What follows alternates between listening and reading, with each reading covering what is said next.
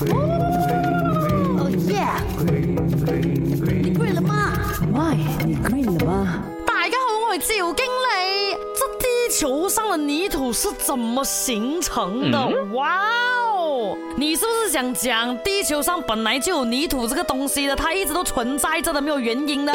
有的，改是改。那我现在讲的泥土啊，是地球上有营养物质的泥土啊。如果你讲单单那种没有用的土的话啊，这样确实是它本来就在地球上的啦。月球啊、火星啊、木星啊上面都有啦。可是我们现在讲的是具有生命力、可以养出一棵植物的泥土。主要呢，这种泥土里面啊是有腐殖质的存在的。腐殖质呢，可以说是植物成长的一。大帮手啊，它是一种胶体物质，营养物质丰富到让你怕，有氮呢、磷呢、氧啊、碳呢，还有硫的存在，这些就是植物必须要获得的成长元素。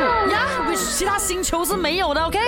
那我讲过的，这地球上所有东西哦，都是息息相关的。刚刚这样讲听起来哦，很像是植物需要靠这些泥土，是不是？可是你要继续有这些泥土可以用，也是需要靠动物、植物的，因为这些植物哦，不断分泌出对岩石有分解作用的分泌物，无形之中呢，就加快泥土去形成了呀。还有在一些动物的排泄物啊、一氧型还有微生物的这个作用下哦，被风化掉的岩石啊，产生的。细小物质就形成泥土了。